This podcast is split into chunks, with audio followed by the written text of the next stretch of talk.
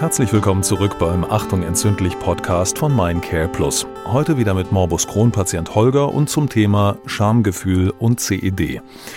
Das Thema Darmerkrankungen ist ja bei uns häufig mit Schamgefühlen behaftet. Da redet man nicht drüber, das ist privat oder sogar intim.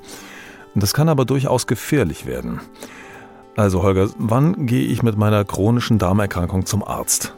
Am besten sofort, äh, denn es kann ja auch eine andere Erkrankung dahinter stecken. Es muss keine Darmerkrankung sein. Also bei mir war es ja der Fall, dass ich halt auch Blutung hatte und äh, hinter einer Blutung kann auch immer möglicherweise auch ein Tumor stecken. Und ich bin großer Freund davon, aber auch erst seitdem ich die Diagnose Morbus Crohn habe, äh, jedem zu empfehlen, wenn ihr Beschwerden habt, geht zum Arzt und lasst euch untersuchen zuallererst zum Hausarzt und dann möglicherweise zu entsprechenden Fachärzten. Und da sollte man auch keine Schamgefühle haben, sondern dem Arzt wirklich alles erzählen?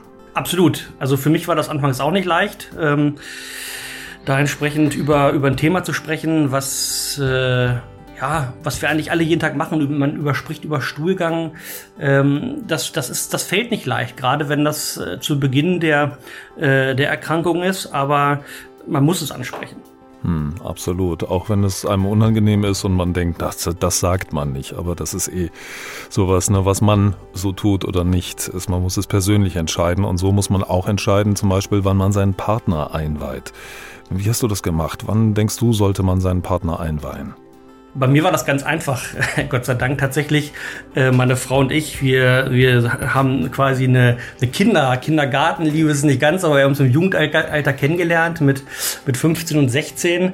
Äh, insofern äh, fiel mir das sehr leicht, ähm, ihr zu sagen, Mensch, du, da, da ist was nicht in Ordnung. Und ich konnte das ja auch gar nicht verstecken oder, oder leugnen, denn es war ja offensichtlich, dass ich einfach oft auf die Toilette muss. Und natürlich ähm, war da auch die Sorge groß. Bei anderen Personen, möglicherweise gerade wenn man sich neu kennenlernt, ich glaube, da muss das jeder für sich selbst entscheiden. Wie ist mein, wie offen ist mein Partner? Ähm, wie, wie offen spricht man über, über verschiedene Themen?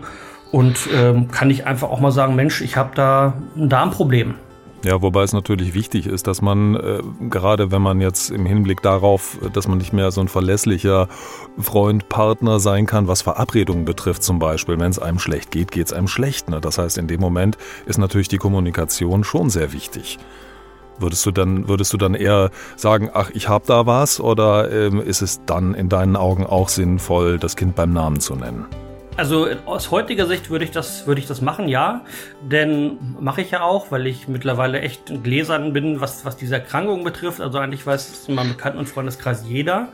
Ähm, denn ich habe äh, ja zu Beginn der Erkrankung oder zu Beginn der Probleme, wo ich viele Durchfälle hatte, Ver Verabredung abgesagt beispielsweise, wie du das schon gerade sagtest, einfach aus, aus Scham. Also ich wollte auch nicht sagen, oh, ich habe jetzt Durchfall, da hast du halt dann gesagt, oh, ich habe Kopfschmerzen oder oh, ich habe Fieber, ich kann heute nicht. Und ähm, das hat Freundschaften zerstört, einfach weil ich nicht offen damit umgegangen bin.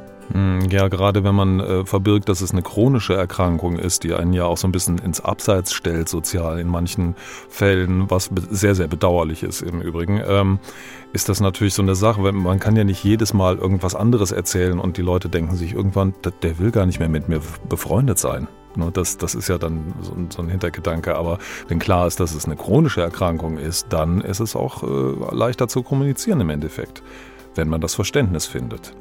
Wie hast du da die Erfahrung gemacht? Gab es dann, äh, also du sagtest ja, du hast einige Freunde verloren. Gab es denn auch Menschen, die dann aber trotzdem da geblieben sind für dich? Meine Familie.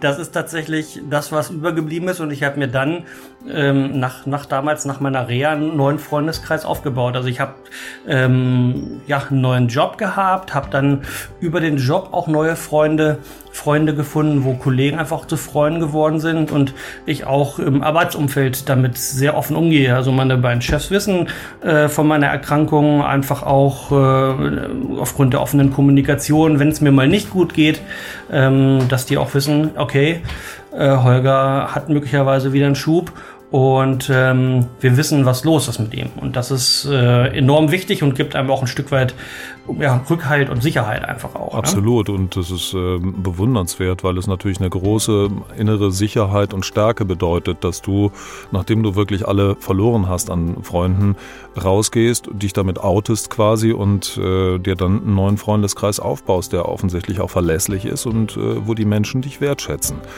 Das ist äh, ziemlich klasse und ermutigt natürlich auch andere, das genauso zu machen. Zum Thema Familie und Reaktionen in der Familie und Umgang mit der Familie beschäftigen wir uns in unserem nächsten Podcast. Da geht es nämlich tatsächlich um CED und Kinder. Schaltet gerne ein. Danke dir. Tschüss.